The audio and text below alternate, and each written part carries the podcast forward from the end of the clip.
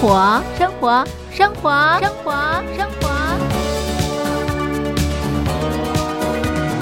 生活不一样。听众朋友，你好，欢迎收听《生活不一样》，我是嘉玲。好开心，在《生活不一样》节目当中和所有的听众朋友见面。节目的一开始呢，先来欣赏赵传演唱的《你我的约定》。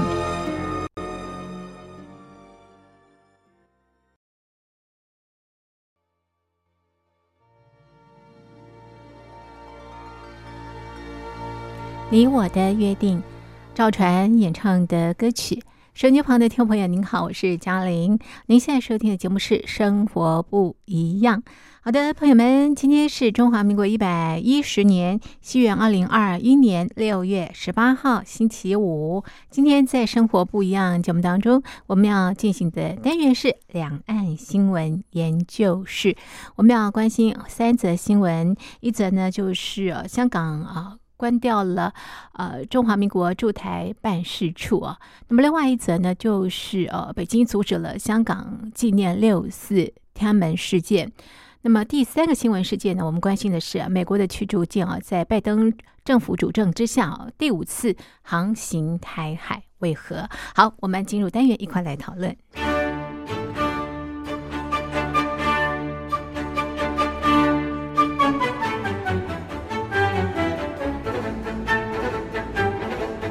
两岸新闻研究室。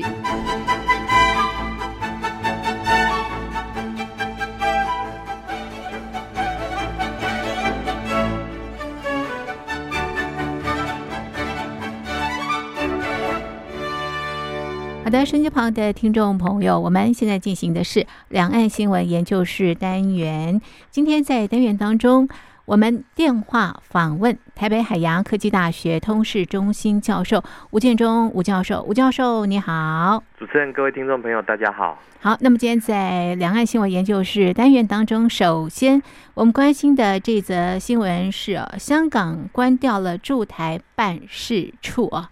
哇，这对两岸关系来讲啊，也是啊一个很大的这个冲击哈。那我们先来看看啊，为什么要关啊这个呃台湾在香港的这个办事处？这个吴教授你怎么看？是呃，我我们要先知道哦，就是说其实港台之间的这种呃交往跟联络，其实是非常紧密的。嗯，那不管是港人到台湾来旅游，或者是台湾人到这个香港去旅游，甚至于转机等等。其实两方的一个呃，就是关系是非常密切的，所以呃，我们知道在二零一一年七月四号的时候，呃，中华民国陆委会就宣布台湾跟香港互设办事处，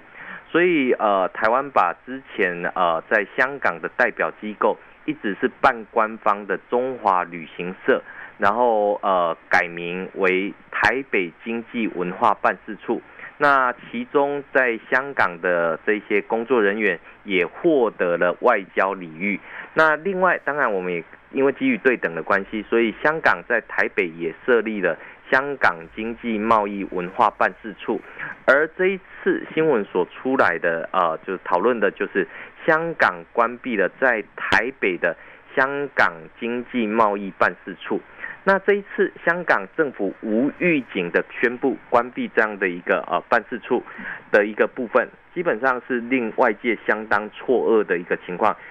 探究其原因，港府也特别提到，这个跟疫情没有关系。那当然，外界就这个呃不断的去揣测中间的原因究竟是什么。那当然我们知道，呃，受到两岸关系的影响，反送中事件等等的影响，嗯，这个呃。两岸关系或者港台的关系，目前是比较呃关系急动的一个情况。那目前呃这个香港关闭了驻台的这样的一个办事机构，基本上受到伤害跟影响的其实是。港人的一个部分，那为什么说呃港人的部分会受到比较大的一个影响？嗯，因为呃我们知道在过去的一段时间里面，有许多的港人要办理移民来到台湾的一个部分，所以驻呃香港驻台北的这个呃这个香港经济文化办事处，就变成非常重要的角色。那当然对中共来讲，或对港府来讲。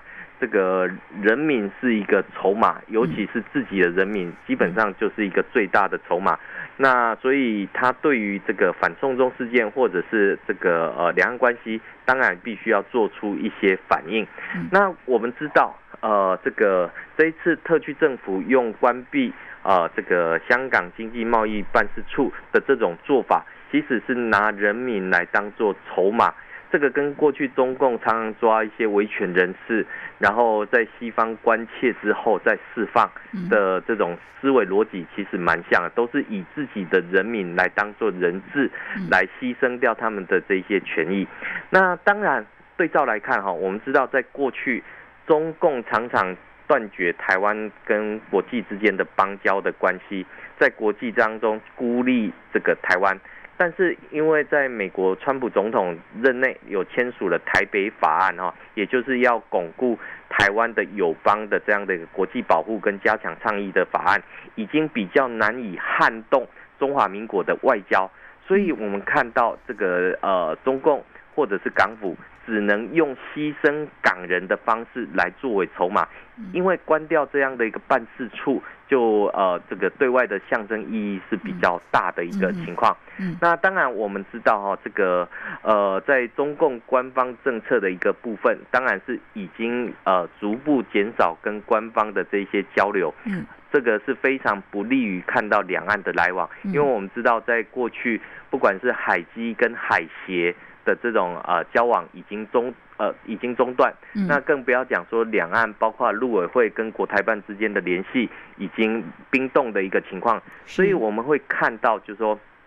这个大概是中共操之在我，然后作为极限施压的一种方式，嗯。就是希望台湾必须要接受呃港府的要求。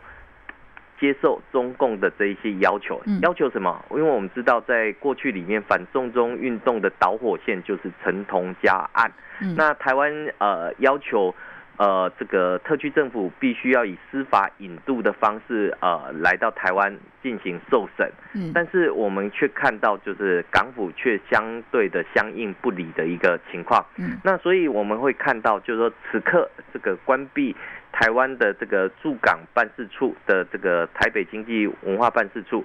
停掉之后，当然对于台港之间的联系就会降低。那未来港人要移民台湾的道路也可能会中断。嗯，那所以呃，对于中共来讲，这是一个呃，就是说施压的一个方式。嗯，但是另外一个层面就是，呃，过去已经呃吵得沸沸扬扬的一个部分，就是我们刚前面也提到的，就是。台北呃，就是中华民国有在这个香港有成立一个台北经济文化办事处。是。那呃，在办事处里面的这一些人员获得外交待遇，但是呃，他们的签证都可能即将在二零二一年这个呃到期。对。那到期之后，港府可能就不再发给工作签证。是。换句话说，用这样的方式来中断港台之间的这个交流。嗯。也就是说。呃，逼迫中华民国政府驻港的办事处来关闭，嗯，让这些呃能够做主的这些呃中华民国驻港的官员都必须要回到台湾，让台湾没有办法再提供相关的服务给这个台湾人，这个呃就是中共历呃就是说这几年的以来他所操。操作的这种超支在我的这种战术，那对台湾来进行相关的极限施压，那这样的一个极限施压其实效果是不好的哈，因为我们知道这个呃港台之间没有办法善意的沟通，那现在香港这样强人所难。其实是没有办法累积这种互信的一个部分。嗯，那对于呃这个呃中华民国来讲，其实呃中华民国因为基于南京条约的呃因素，嗯。所以呃这这其中有很多很复杂多层次的这些问题，包括了这个业务量啊，因为台湾在香港的这个办事处是有签证的功能，嗯，那香港在台湾是没有签证的功能，对，那所以呃对于这个。港府这样的单方面关闭这个驻台的办事处，当然呃许多港人感到悲愤，嗯。但是呃台湾没有做呃这个报复性的这样的一个行为，因为呃，对于义和团式的这种思考，其实对于港台的关系，对于两岸关系是没有任何的一个帮助。所以我们会看到，就是呃，在港版国安法之后，其实呃，中华民国有通盘检视过港台关系的这些倡议。那当然我们会看到。呃，中华民国所考量的，或者在全局上面的思考，基本上都是呃港台居民的最大利益。嗯，所以呃我们会看到有这些通盘考量，却呃暂时这个按兵不动。嗯，可是我们却看到中共采取这种超支在我、主动出击的极限施压方式，已经破坏了两岸关系。嗯，已经破坏了这种港台的关系。所以呃，我觉得这样的一个做法其实是蛮。不好的一个部分，嗯，那当然我们会看到，就是港台的关系其实还是镶嵌在两岸关系当中。那港府要主动做些什么，当然也只能呃这个这个。祝福，但是呃，对于港人在台的这一些权益，或者是台湾人在香港的这一些权益上面来讲的话，这个呃，以人民作为筹码，以人民作为这样的一个抵制的方案的话，我想这个都不会得到国际社会的祝福。所以当然还是呼吁香港应该要这个呃三思而后行，嗯因为如果只是暂时停止运作的话。暂时停止呼吸也不能太久啊，所以这个呃，应该要有一些策略跟思考的一个呃大局意识才对。是因为它使用的是暂停，不是撤管或者是关闭啊。对对对。所以未来就是要看这个两岸的关系，还有这个台港的台港的这个关系来这个决定了。不过这个中华民国陆委会对这件事情是表示尊重，甚至是遗憾的哈。对。好，我们待会要。关心的是六四天安门事件。每到了六四的时候，香港支联会呢都会在维多利亚举行烛光悼念的这个集会。不过呢，今年有了变数哦。我们待会再进行相关的讨论。先来欣赏一首好听的歌曲，歌曲之后再回到节目当中。月光如何阑珊，这夜如何漫长，而谁又将故事写在纸上？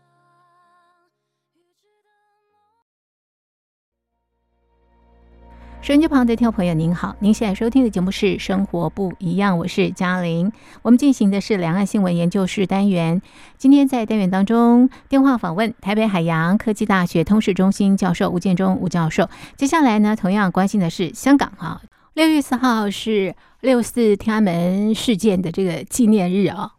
那么每到了这一年的时候呢，在香港啊，这个支联会都会啊在维多利亚举行烛光。悼念的这个集会，但是今年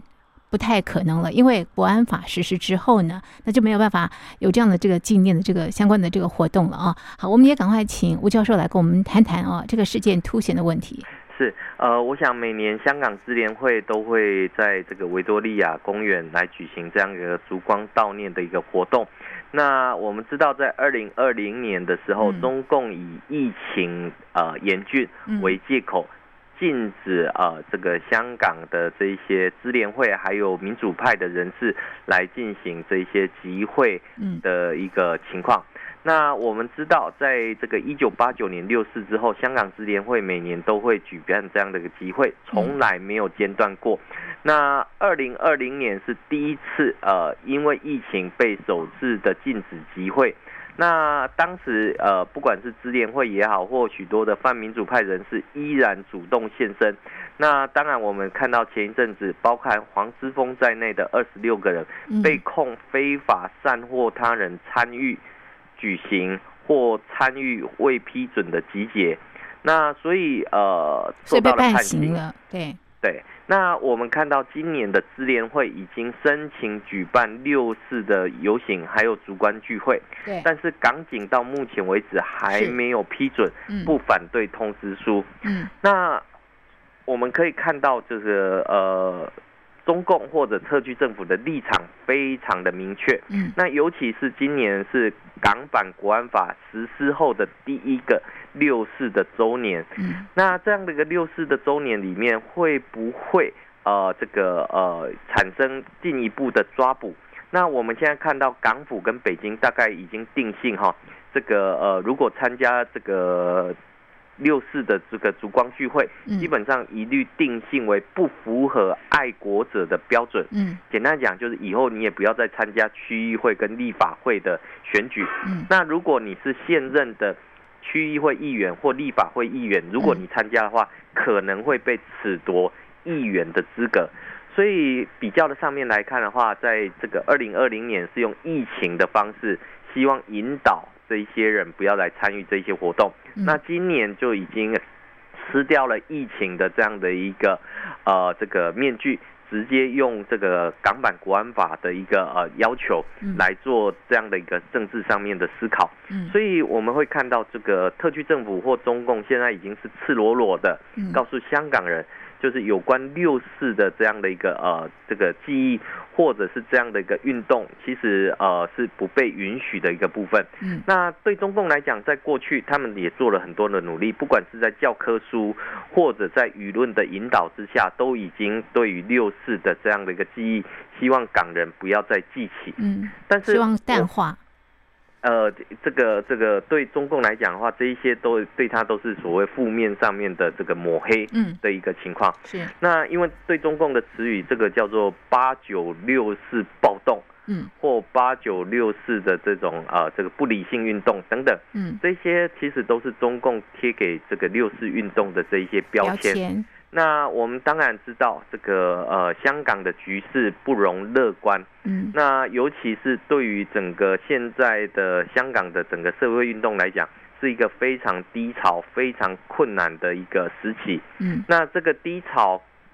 呃，跟中国大陆的整体发展，尤其是这个知识分子的这种犬儒化，或者是呃这些呃。中国大陆民众的一些分化，尤其是一些小粉红啊，嗯，这些都是呃城市里面的这一些中产。那对于六四呃的这这个纪念，呃，他们的宣称都是会破坏这个香港的稳定，还有经济上面的一个发展。所以我们会看到，就是说对于今年举办六四的这种政治氛围上面是不足的。那另外一个部分，因为大量的抓捕之后，所以要参与这一场的活动。是呃，能量上面是大有问题的一个部分。那虽然如此，但是我们看到港府或特区政府基本上都是以一种大这个非常呃这个高规格的方式来面对这样的一场群众运动，因为我们知道。在香港的这个六四集会之后，其实每年最大的一场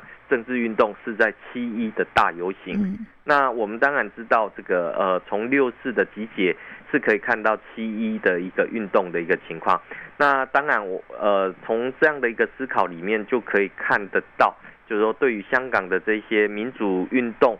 的这样的一个嗯这个前景。是非常不乐观的一个情况，所以呃，现在中共对于六四的这个纪念晚会，呃，应该会采取不批准的一个方式。嗯，但是中共如果认为说这样的方式就可以这个掐熄，或者是这个把这样的一个烛光把它给毁灭的话，我想这样子可能就太天真了一点点。为什么？因为我们知道这个呃，香港的各种民主运动、学生运动的这些领导人，现在正在全球来进行分散，嗯，尤其是全球现在反中的情绪、抗中的情绪非常高昂，嗯，所以呃，相信在各地会出现不同的纪念活动，嗯，那这个六四的纪念活动也会把香港涵盖进去，嗯，所以呃，我相信接下来全球会出现。呃，这个六四的这种联动的这种纪念活动，嗯，那这样的纪念活动对中共来讲，原本，呃，他是希望不要这个呃大声嚷嚷，反而可能会造成这样的一个呃全球联动的一个现象，嗯，那对中共来讲。当然是一个不利的一个部分，嗯，但是另外一方面哈是呃，刚刚也提到，就是香港的整个社会运动是一个比较低潮、比较困难的一个情况，对。但是我仍然认为香港的这个呃运动会朝着更好的一个方向来走，为什么？嗯，因为我们知道，在对中共来讲，每年的六四运动，嗯，呃，就是中共口中的不管是疆独也好、藏独也好、台独也好、港独也好的这种大拜拜的这种时间，嗯，所以呃，对中共来讲，他绝对不希望在六四前后有任何的意外，有任何的擦枪走火的机会，尤其是今年是中共建党百年。但是我们知道，因为中共的抓捕之后，香港有非常多的这些呃领导人，他开始到呃这个在全球里面逃亡。嗯，那现在呃我们看到就是香港的这些年轻人，香港的这些呃领袖，嗯，他们现在在全球海外的这些民主运动出现了各种的整合。包括了领导人的整合，还有代际之间的转换。嗯，那这些香港的年轻人会做出很大的一个贡献。嗯，那这个我想，这个是中共所不愿意看到的。嗯，但是对于国际社会来讲，呃，中国民主化的这个火苗没有丧失，因为呃，对于中国大陆的民主化。还是有很多人抱持着非常大的信心。那尤其是我们看到这个这些香港年轻人，他们有流利的外语，有充分的国际观，还有最好的这种民主的一个概念、人权的概念。所以呃，当他们跟呃这种海外的这种民主运动来进行共振的时候，这个恐怕也是中共对于。呃，今年支联会要在香港举办六四运动，所不乐见举行的一个最大原因。嗯，好，所以怎么堵都堵不住啦，对不对？中共对是好，那因为今年是呃这个中共建党的一百周年，是不是因为这个原因，所以也特别呃对于六四的纪念活动更加的严格？对我我觉得这个呃对。与中共来讲，现在不希望出现任何不利于中共的言辞。是，那尤其是在他眼下、治下、回归下的香港，对，出现任何不利于呃中共的这一些宣传的一个情况。嗯，但是我们看到香港年轻人是前仆后继。嗯，那也许在这个呃在。这个实体的活动上面没有办法举行，但是我们看到在网络网络里面的串联哈，呃，最最让中共近期呃没有办法接受就是这个奶茶联盟的这个联动，在 Twitter 上面这个呃这个交友软体上面其实也出现了这个奶茶联盟的这些图迹标章，还有六四运动等等的这些图迹，所以让中共不生其扰。因为我们其实可以知道，民主是呃国际社会普世的一个共识，这个是堵都不堵不住的一个情况。那过去中共透过经济外交、疫苗外交，希望能够堵住这样的一个趋势，但是相反的，我们却看到就是说，中共现在要做这一些呃的这个防堵。其实是需要付出更多的这样的一个成本，嗯，所以我们也看到，就是说这个呃，还有许多香港的年轻人，嗯，还有许多海外的这些民运人士，在此刻仍然还在啊，就是跟中共积极对抗当中。嗯，那当然我们也必须要呃认清中共对于国际上面威胁的一个部分，因为在六四天安门事件的时候，这种惨绝无人道的这样的一个行为。的确，呃，如果说这样的一个中共制度推广到全世界的时候，那恐怕会是一个国际上面的灾难。这也是国际之间为什么在近两年里面，这种国际防中的意识会逐渐抬头的原因。真的好，我们待会要关心的就是呃，美国的驱逐舰在拜登政府的主政之下第五次。航行到这个台海，为什么？我们待会再讨论。先来欣赏一首好听的歌曲，歌曲之后再回到节目当中。还要错过几次才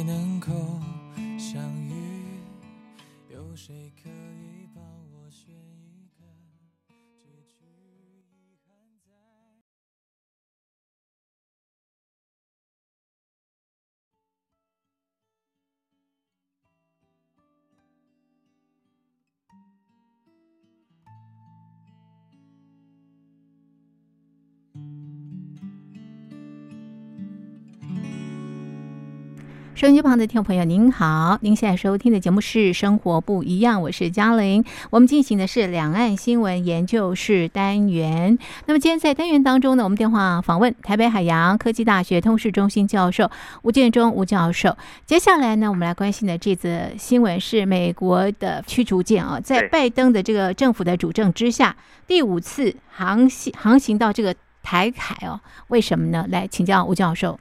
呃，我我想这个拜登政府第五次的这种呃驱逐舰来航行台海，我想这是发出非常明确的这种战略讯号。嗯什么意思？因为我们知道这个呃近期这个国际对于这个疫情的防堵上面、呃来说。不管是台湾也好，或者是新加坡也好，越南也好，嗯近期都有出现这种呃疫情爆发的一个情况。嗯那这个中共会不会趁意来作乱？嗯，所以我们看到这个拜登政府这个在近期派出了这个伯克级的飞弹驱逐舰嗯来通过台湾海峡。那这是第五次美国军舰通过台湾海峡的一个情况。那除了这个驱逐舰通过台湾海峡之外，大批的这个美国军机也出现在台湾的西南空域，来提供相关的情报资源。为什么会这样子呢？因为我们知道，其实对中共呃过去的这一些作为，呃，包含侵扰的台湾西南空域的一个部分。那美国在此刻呃这个通过西南空域的一个方式来作为一个战略讯号的一个呃释出，这个其实对于国际社会来讲是比较有利的一个呃嗯可能。为什么？因为我们呃国际社会最担心的，或者台湾最担心的，就是中共误判形势，嗯以为这个透过极限施压，透过操之在我的这些策略，就可以呃这个呃。达成这个所谓两岸的一个统一的一个情况，那所以我们会看到，就是说美国驱逐舰通过台湾海峡，最重要当然就是告诉中共，就是千万不要轻举妄动，是。更不要趁意导弹的一个情况哈、嗯。这个中共最常讲台湾趁意谋独，哦。但是呃，美国也很清楚的告诉中共，这个不要趁意捣断导弹的一个情况。是那我们看到日本的自卫队还有美军、法军，在五月十一号到五月十七号，就在日本的九州举行联合军事演习。嗯这个是法国的军队首次参与日本境内的演训包括了美法国的海军两栖攻击舰也进入到九州的这样的一个呃佐世保港的一个情况。嗯那所以你可以看得到，就是说，呃，过去这个经济学人有提到，台海是一个非常危险的地方。嗯那国际社会看到了，也听到了，那也必须做出一些反应。所以嗯我们看到这个美日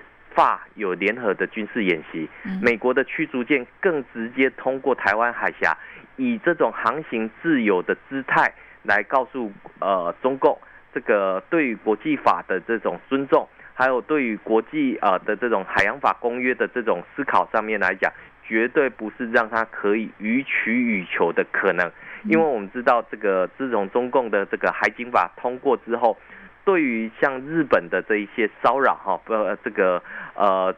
这个钓鱼台的这一些争议，因为我们知道，其实钓鱼台自古以来就是中华民国的领土，但是呃，日本跟中共却在中华民国的这个钓鱼台这个附近来进行对峙，这嗯些其实对于这个呃钓鱼台或者是台海之间的稳定上面嗯来讲，都没有呃任何的一个帮助。是呃，还可能造成擦枪走火的一个可能。所以美军呃这个以非常明确的姿态哈，因为我们知道过去美军呃透过这种战略模糊的一个部分，反而让中共有这种得寸进尺或者是呃这个极限施压的一个思考，嗯呃完全。呃，有错判形势的一个可能，嗯。错判形势有可能会造成这个区域上面的不稳定，呃，错判形势有可能会造成区域上面的这种呃困难，嗯。所以你会看到哈，你会看到在这样的一个模式之下，你就会得到另外一个呃，就是答案，就是美国是坚定的捍卫呃这个民主的盟邦嗯。不受共产呃这个国际的这种呃威胁的一个情况。所以当然除了美军呃这个通过台湾海峡之外，我们也看到这个台湾像 Codex 所采购的这个疫苗也陆续到位的一个部分。嗯。那呃，由于台湾的这个防疫的一个呃，就是说一个情况，嗯那在过去里面其实一段时间好长没有出现疫情的部分。嗯那近期台湾呃疫情爆发的一个部分，的确引起人心的呃这种浮动。所以美国透过这样的一个呃驱逐舰通过台湾海峡，也是告诉台湾两岸的这些人民，呃，在美国的这些呃这个呃寻意之下。那对于这个印太的一个平衡上面来讲，美国会做出积极的这个行为。嗯哼，所以这个美国的这个驱逐舰哦，第五度航行到这个台海，其实主要针对的是中国大陆。对，因为它构成了这个区域的一些这个呃不平静跟不和平。对，因为从这个年初的这个海警法出来之后，其实这个中国大陆的海警船，这个不管是在这个呃。东海这个骚扰钓鱼台的这一些呃情况，或者是这个在南海，我们看到这个大批的这个所谓的中共的海上民兵，有两百多艘的这个号称渔船，去包围这个菲律宾的这个呃这个这个牛二礁，嗯嗯，这个产生了呃。